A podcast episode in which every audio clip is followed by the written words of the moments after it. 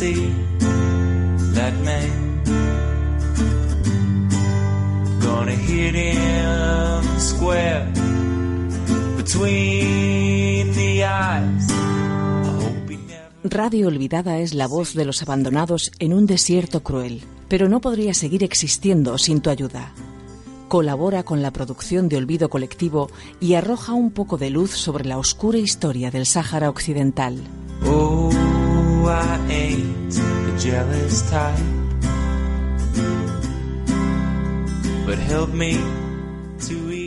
Buenas tardes y bienvenidos a una nueva entrega de este espacio de información y debate. Este pequeño rincón cuyo nombre, Olvido Colectivo, es un guiño malintencionado a aquellos que han intentado enterrar bajo años de inactividad la historia de un pueblo, pretendiendo ser el lugar idóneo para poner nombre y rostro a los malos actores de esta catástrofe me.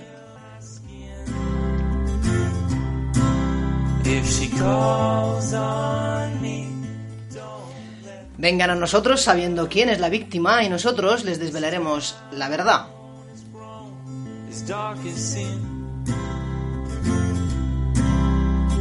Heart kept safe by ribs. En los motores de todo esto, Salva Martín, en los flancos derecho e izquierdo, Noemí Vidal y Ahmed Mohamed, y en la dirección de este candil de infinita mecha, un servidor, Ibrahim Ases Fou.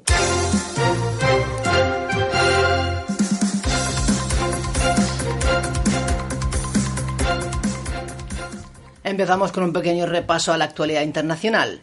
El viceministro de Relaciones Exteriores de Sudáfrica, Leueli Landers, se reunió estos días con el gobierno saharaui. Las reuniones se celebraron a inicios de esta semana y tienen como objetivo profundizar en las relaciones diplomáticas entre Sudáfrica y la República Democrática Árabe Saharaui, la RASD. Desde el sector saharaui se han visto como las respuestas sudafricanas a la visita del presidente de la RASD, Brahim El Ghali, el pasado junio a las regiones del sur. Landers recordó que Sudáfrica siempre ha apoyado a los saharauis en su búsqueda de un Estado independiente y prometió que su gobierno usaría su asiento en el Consejo de Seguridad de las Naciones Unidas para presionar y llegar así a un acuerdo. También ha querido resaltar que el gobierno sudafricano aprobó recientemente una partida de 700.000 euros en asistencia humanitaria para el gobierno de la A través del Fondo del Renacimiento Africano. Continuamos con el gobierno sudafricano. En el contexto de su valoración al cumplimiento de los derechos humanos en diferentes partes del mundo, los periodistas han interpelado a la ministra de Relaciones Internacionales y Cooperación, Lendui Sisulu, sobre el tema del Sáhara. Un periodista presente en el acto le recriminó a Sisulu el hecho de que su gobierno apoye con palabras la causa saharaui y permita, junto con muchos otros países africanos, la entrada de Marruecos a la Unión Africana. A la recriminación del periodista, la ministra ha insistido en que Sudáfrica creará una cumbre en la que se discutirá cómo se puede apoyar al pueblo saharaui para que tenga derechos en su propia tierra y consiga así su independencia. Sin salirnos de África, llegamos al cierre de la información internacional. El pasado 11 y 12 de octubre, coincidiendo con el 43 aniversario del Día Nacional de la, de la Unidad Saharaui, se celebró la primera conferencia internacional de movimientos, partidos y fuerzas de liberación africana. Una vez terminada la conferencia, los organizadores han emitido un comunicado donde han insistido en la importancia de fomentar el diálogo entre naciones africanas para una mayor unidad. Se han recordado y condenado las graves violaciones de derechos humanos cometidas por el gobierno marroquí en territorio saharaui, así como el expolio de sus riquezas naturales. Los participantes también han hecho hincapié en la importancia de crear mecanismos tanto para proteger la población civil como sus riquezas. Como clausura del comunicado, los firmantes han firmado que la liberación definitiva de África no se conseguirá sin la desocupación de- total del territorio saharaui por parte de la monarquía marroquí. Nos vamos a la información nacional. Llegan menores no acompañados saharauis en pateras a las costas canarias. Son ya casi 200 menores los que han llegado a las islas de Lanzarote y Fuerteventura, y eso ha preocupado a los cabildos y al gobierno de las islas. Este último, junto con el Ministerio del Interior, esperan llegar a una solución que beneficie a los menores a la vez que cumple la legalidad. Esta legalidad, según palabras de la delegada del Gobierno en el archipiélago, Elena Máñez, debe asegurar a los menores una estancia en albergues con régimen abierto. Este es uno de tantos barcos que, que está entrando en los últimos tiempos con esa arena del Sahara que no cumple ni siquiera, no solo el tema ya de la sentencia de Europa, del Tribunal de Justicia Europeo en cuanto que es un recurso que los el gobierno marroquí no puede explotar eh, y por otro lado tampoco ni siquiera cumple el tema medioambiental, no se cumple para nada las normas. Sin salir de las Islas Canarias, escuchábamos al presidente de la Asociación Canaria de Amistad con el Pueblo Saharaui, Alberto Negrín. Y es que el colectivo saharaui de Lanzarote y la asociación presidida por el señor Negrín han denunciado la llegada de un barco al muelle de los mármoles en Arrecife con arena del Sáhara.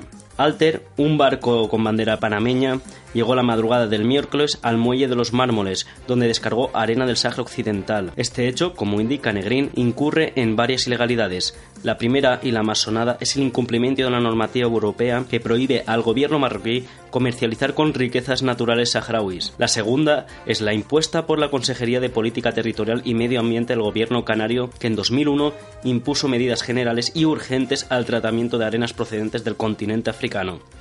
Para cerrar el repaso a la actualidad de esta semana, vamos con una noticia que nos llega desde el territorio aragonés. La Diputación Provincial de Zaragoza convoca sus ayudas para proyectos de desarrollo y solidaridad internacional con 750.000 euros por tercer año consecutivo.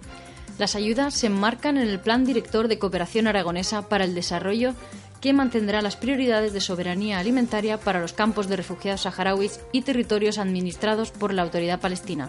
A esta categoría se dedicará un mínimo del 80% de la partida presupuestaria. El 20% restante se destinará a acciones de educación para el desarrollo y la ciudadanía global, así como a iniciativas de codesarrollo impulsadas por colectivos de inmigrantes de la provincia de Zaragoza.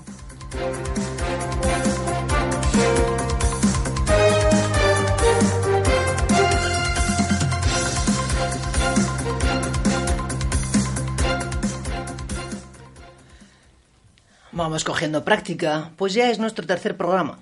Y aunque seguimos siendo pocos y nos seguimos sintiendo pequeños, día a día crecemos y gracias a vosotros vamos siendo muchos más y nos vamos sintiendo mucho más fuertes. En la editorial de hoy del programa, en este grito silenciado de los oasis expropiados, queremos resaltar la importancia de alzar la voz, no desde la incomodidad de quien está siendo oprimido, sino desde la tranquilidad y la calma que proporciona no ser parte de un conflicto, por un lado, están los que viven la opresión y la combaten día a día como mejor pueden. Algunos lo hacen vía el diálogo, otros por medios de las triquinuelas políticas, siempre que puedan o sean posibles, otros con palos, otros con piedras y otros directamente con armas.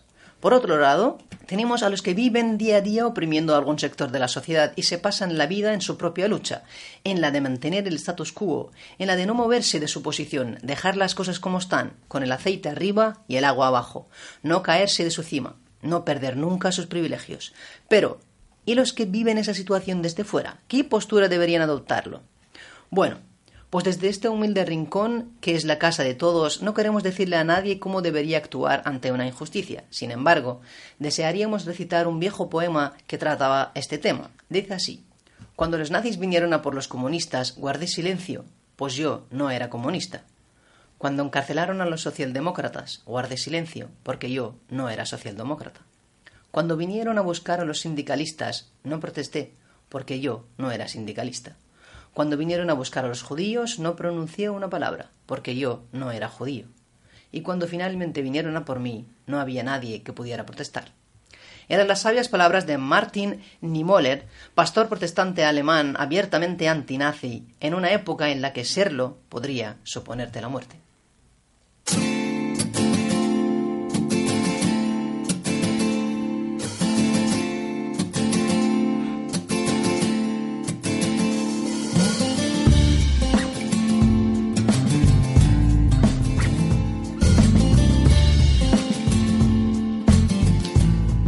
¿Estás comprometido con la causa saharaui? ¿Te indigna y avergüenza el pasotismo de los distintos gobiernos españoles, la crueldad de la monarquía marroquí y la actitud interesada y economicista de las instituciones europeas? Entonces esta es tu casa, este es tu sofá y nosotros tu altavoz. Ayúdanos a financiar la radio que le da voz a los desposeídos y abandonados. Ayúdanos a gritar más alto y a que nuestra voz llegue a donde la luz no alumbra las injusticias. Ayúdanos a desempolvar el capítulo más oscuro de la historia reciente de España, la descolonización chapucera del Sáhara Occidental.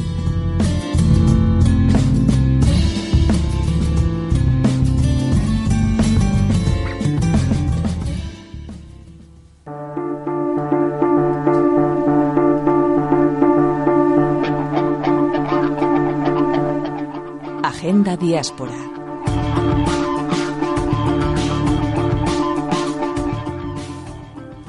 Y llegamos a vuestra sección, al rincón de este programa que confeccionáis vosotros mismos haciéndonos llegar los eventos más destacados de vuestros círculos asociativos.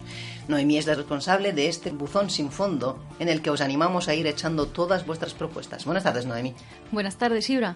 Empezaré esta sección haciendo favores, favores a los sin plan. Por si aún no disponéis de plan para el fin de semana y os apetece disfrutar de buena música este, este domingo a las 7 de la tarde, el cantautor Contestá, Andreu Valor, actuará en el Salón de Actos del Centro Municipal de Cultura de Almenara.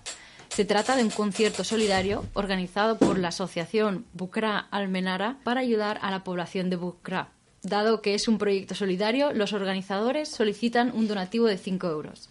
Con el dinero recaudado se podrán financiar dos proyectos muy necesarios, la formación de jóvenes, mayoritariamente mujeres, en primeros auxilios en Bucra y el transporte de la caravana de alimentos. Y debido a la lluvia, la inauguración prevista para hoy de la exposición de cuadros Historias saharauis del artista Xavier Ferragut se pospone al 25 de octubre. La podréis disfrutar durante todo el mes de noviembre en el Museo de la Festa del Gemesí. Con ella, la ONG Algemesinense, Asociació d'Ajuda a Persones Saharauis amb Discapacitat, y Xavier Ferragut quieren poner cara a las historias de algunos saharauis. Para los que viváis en San Bartomeu del Grau y queráis saber más sobre la situación que sufre el pueblo saharaui, el 26 de octubre a las ocho y media, en el bar El Geu, podéis acudir a una charla sobre este tema, Refugiats Permanents, l'Etern Engany. Esta actividad está organizada por la Cooperació Osona Sàhara. Este evento va dirigido a los defensores activos de la causa saharaui. Así que reservate el día 17 de noviembre para acudir a la manifestación por la independencia y libertad del Sáhara Occidental. Como todos los años, tendrá lugar en Madrid y dará inicio en la estación de Atocha, para terminar en la Plaza Mayor. Como añadido a este año, las asociaciones insistirán en denunciar los acuerdos comerciales ilegales firmados entre miembros de la Unión Europea y el Gobierno de Marruecos. No podéis faltar. En las siguientes semanas os iremos recordando vuestra cita por la paz, la justicia y el respeto a los derechos humanos. Para cerrar esta sección, las asociaciones de amigos del pueblo saharaui ya han empezado a organizar el viaje anual a los campamentos de refugiados saharauis. Así que las familias que formáis parte del proyecto Vacaciones en Paz y todos los que prefiráis vivir la realidad del pueblo saharaui en primera persona, acudid cuanto antes a vuestra asociación más cercana para informaros, pues en Alcobendas os piden que os pongáis en contacto antes del día 19 de Ah, y también en Alcobendas, la asociación ya dispone de los nuevos calendarios solidarios 2019, con temática Territorios Liberados. Y esto es todo por hoy. Os dejamos toda la información relativa a los eventos que aquí hemos mencionado en nuestras redes sociales. Podéis encontrarnos en Twitter como arroba Radio Olvidada, con dos os y todo junto, y en Facebook como Radio Olvidada. La semana que viene volveremos con más sobre la agenda de la diáspora saharaui en España. Muchas gracias, Noemí, por acercarnos lo más destacado y urgente de la agenda de la diáspora saharaui en el territorio español. Te esperamos ansiosos para la semana que viene.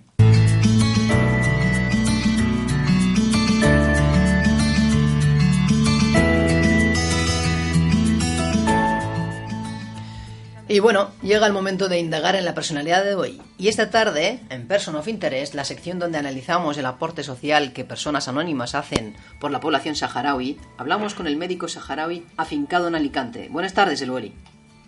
Hola, buenas tardes. Elueli es médico de origen saharaui, trabaja en la sección de urgencias del Hospital de Alicante y junto con otro compañero, Hamed Mohamed, han desarrollado una iniciativa curiosa, cuanto menos. Butigón, que así es como se llama, ha permitido acercar a migrantes saharauis de todo el mundo a sus familias en los campamentos de refugiados saharauis. Cuéntanos, Elueri, ¿cómo, ¿cómo surgió esta iniciativa, este proyecto? Hola, buenas tardes a todos. Eh, primero, muchas gracias por, uh, por uh, la invitación y gracias a los responsables y organizadores este programa de radio. Eh, primero quiero, quiero, quiero más o menos eh, explicar qué significa Butigón y qué significa la ayuda. Eh, Butigón es una plataforma para asistir a los familiares en los campamentos de refugiados saharaui desde el extranjero. Mientras que la ayuda es una marketplace desde los campamentos tipo más o menos eh, Amazon para los comerciantes saharaui, digamos, eh, tienen, eh, pueden crear sus cuentas, eh, sus tiendas bancarias, sus ti- tiendas online en nuestra plataforma. Butigón, la idea de Butigón surgió cuando estábamos tomando un té y me dijo Hamada, ¿podemos hacer una tienda online? Y le contesto directamente que sí. ¿Y, cómo, fue, cómo fue empezar? ¿Cómo, eh, o sea, cuando proponéis esa idea, ¿cómo reacciona la gente ante una idea así para los campamentos de refugiados saharauis, donde la tecnología brilla por su ausencia? Sí, normalmente eh, la idea en principio solo hemos, de- hemos decidido de hacerla, pero era muy borrosa, oscura y poco a poco, mucha eh, con mucha investigación, dedicando mucho tiempo, logramos que generar eh, esta plataforma que normalmente es en general de un conjunto de ideas que al final desembocaron en la empresa Butigón. Normalmente la gente, normalmente la gente lo coge bien, bien. Eh, recibe ¿Qué, qué quieres decir con, ¿qué quieres decir con que lo, lo recibe bien? Sí, que la, co- como idea, como idea, la gente eh, le parece muy bien, sobre todo la gente que reside aquí y las familias eh, eh, españolas que tienen dificultad eh, de siempre para eh, poder ayudar eh, a sus familiares o sus familias saharaui eh, en los campamentos. Ahora ya no existe esta dificultad y esta barrera ya no existe porque existe Butigón y desde Butigón puedes hacer una compra, una ayuda a tus familiares y en unas horas ya está entre eh, las manos de, tus queridos. Y digam- digamos que la otra plataforma de la que me hablaba que, que están desarrollando, que es tipo, tipo un Amazon en los campamentos, ¿sería como el siguiente paso de Butigón?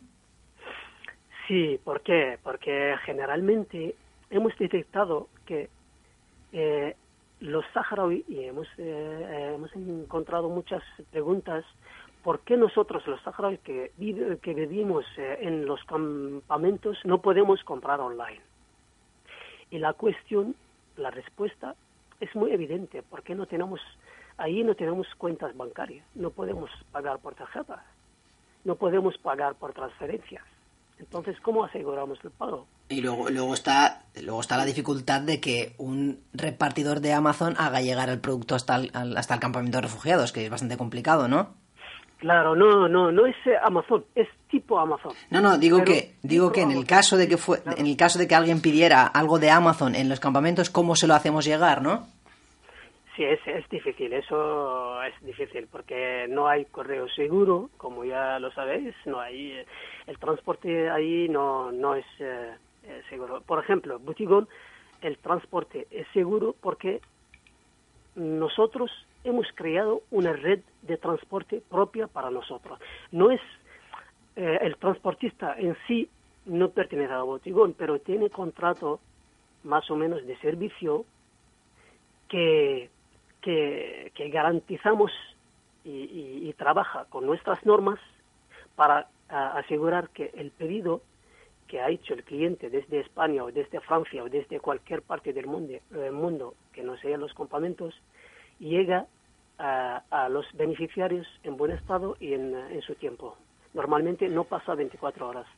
Entonces, digamos que lo principal es que han creado un servicio que facilita la, digamos, la, la, eh, la ayuda de un familiar en el extranjero a su familia en los campamentos, más la, la población eh, autóctona del territorio se beneficia en cuanto a que ahora en- tiene más trabajo, o habéis contratado a gente o tenéis gente relacionada económicamente con vosotros. ¿Y qué más eh, se- servicios positivos, digamos, ha revertido Butigón en la población saharaui? Sí, normalmente eh, eh, Butigón eh, casi tres, tres cosas.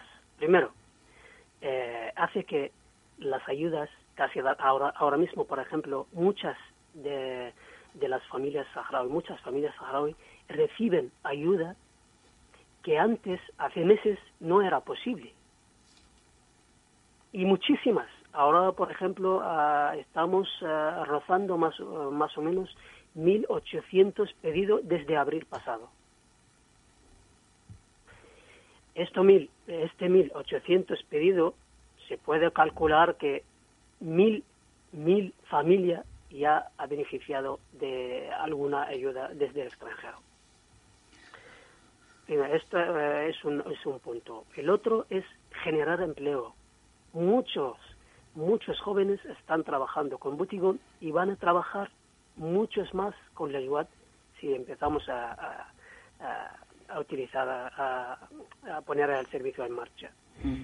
Otra cosa, se mueve mucho el mercado. ¿Por qué? Porque trabajamos con muchas tiendas, no solamente una tienda, con chicas, con uh, mujeres que hacen pizzas, tartas, todas son mujeres. Y desde sus, eh, sus pequeños eh, negocios le ayudamos también a ganar dinero de, de forma indirecta y, y, que también eh, se beneficie el pueblo eh, de este servicio. Pues eh, ahí queda todo dicho. Muchísimas gracias por atendernos y gracias por aclararnos qué era Butigón y qué va a ser vuestro nuevo proyecto. Eh, esperamos eh, que no le quede nada por decir. Si le queda cualquier cosa por decir, ahora es el momento. Y insistir en las gracias por atendernos. Claro. Muchas gracias a vosotros, muchas gracias a nuestras mujeres, Mahfoda y Endo, que sin ellas no era posible nada, y muchas gracias a una chica que se llama Tutu Beshri, que está trabajando ahora mismo con nosotros en la IUAT. Muchísimas gracias a vosotros. Gracias a ti. Un abrazo. Hasta luego. Un abrazo, un abrazo.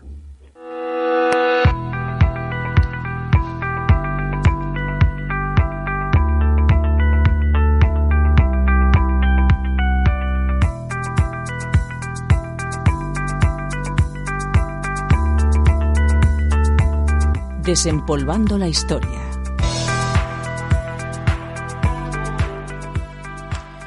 Y llegamos a la, sección final de este programa, aquella que, revelando la historia, nos impedirá volver a repetirla, volver a obrar igual de equivocadamente que nuestro pretérita persona. Esa inevitable circularidad, esa maldita condena a repetir una y mil veces el mismo error, más propia de seres irracionales que de humanos, es lo que aquí pretendemos evitar. Muy a, a pesar nuestro, es un horror que el Homo sapiens lo único que ha hecho es mejorarlo con el paso del tiempo.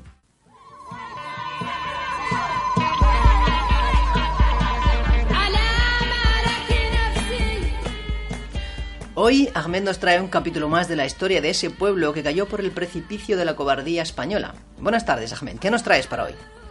Buenas tardes, Ibra. Hoy vamos a ver cómo España, intentando mantener su imperio, se verá obligada a ocupar otras zonas. Pero las inestabilidades interiores y exteriores le dificultan realizar movimientos con efectividad. Por ende, encontrará problemas para anexionarse nuevas regiones y poco a poco se difuminará el imperio. Castilla en esos momentos no intentaría anexionarse la zona de Tangintania, en la zona de Marruecos y Sáhara Occidental. Esta posición se debe a que sus esfuerzos estaban centrados en esos momentos en el control de América que recientemente llegaron. Pese a la Guerra Santa de ese momento, el descubrimiento por parte de Castilla del nuevo continente llevó a que toda su capacidad se destinara a dicha zona, ignorando por completo el curso de la Reconquista, donde deberían de continuar en África. Por otra parte, los portugueses, iniciándose en la conquista de la India, no consiguieron centrarse en la costa noroeste de África y abandonaron así sus pretensiones en dicha zona. Castilla verá cerrada la expansión por el Magreb, primero por diversos tratados firmados con Portugal para repartirse el territorio. Además, la presencia de corsarios no lo hacía en una zona atractiva, y sobre todo por la absorción de fuerzas que requería en esos momentos América. No obstante, y sobre todo por los canarios, no se perderá presencia en dicha costa. Queriendo apoyar a los pescadores canarios, se buscarán mm, ocupar nuevos puntos en la costa noroeste africana entre el sur del Aldas y el desierto, es decir, Santa Cruz del Mar Pequeña. Estos enclaves serán apoyados por los marroquíes para contrarrestar el peso comercial y político de Inglaterra. Mediante el tratado del 28 de mayo de 1767, España pudo escapar en las aguas de la costa africana.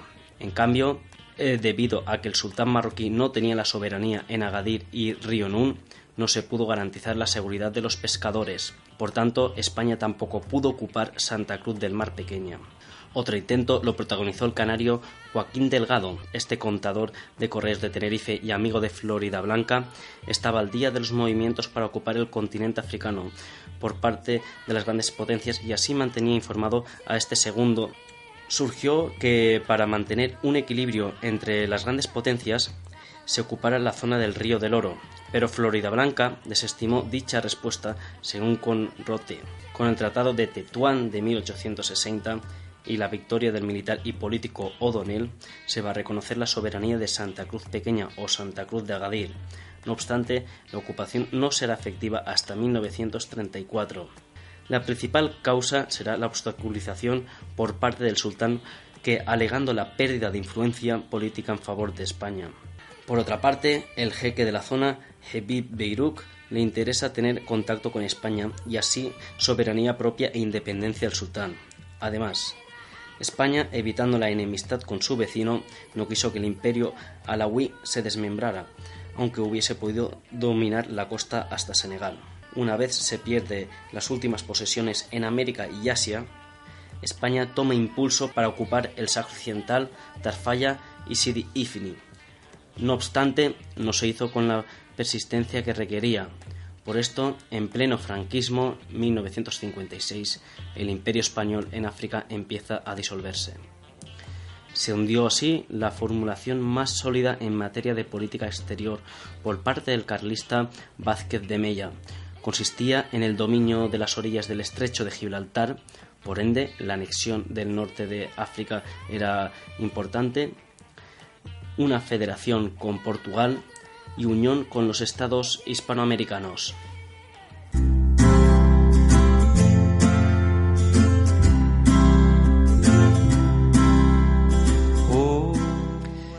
Y hasta aquí llega nuestra voz por hoy. Esperamos haberles acompañado, haberles informado y que nos volvamos a escuchar los gritos venideros. Esto es El Video Colectivo, un programa de radio que, como dice un buen amigo nuestro, sin la rabia e indignación de todos jamás podría existir. Gracias a todos por estar ahí y hasta la próxima semana. Radio Olvidada es la voz de los abandonados en un desierto cruel, pero no podría seguir existiendo sin tu ayuda. Colabora con la producción de Olvido Colectivo y arroja un poco de luz sobre la oscura historia del Sáhara Occidental. Oh, I ain't the jealous type. But help me to ease my mind.